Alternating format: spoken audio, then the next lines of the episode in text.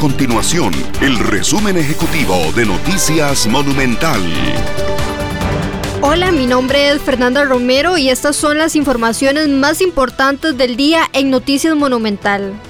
Las muertes por COVID-19 ascienden a 3.104 luego de que en los últimos cuatro días se registraran 33 fallecimientos.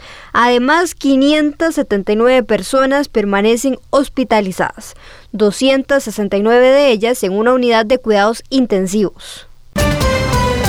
Los diputados Eduardo Cruxan y Milady Alvarado asumirán la jefatura y subjefatura de la fracción de Restauración Nacional en el último año legislativo que iniciará el próximo primero de mayo. Ambos fueron electos por unanimidad en una reunión realizada por la bancada este martes al mediodía.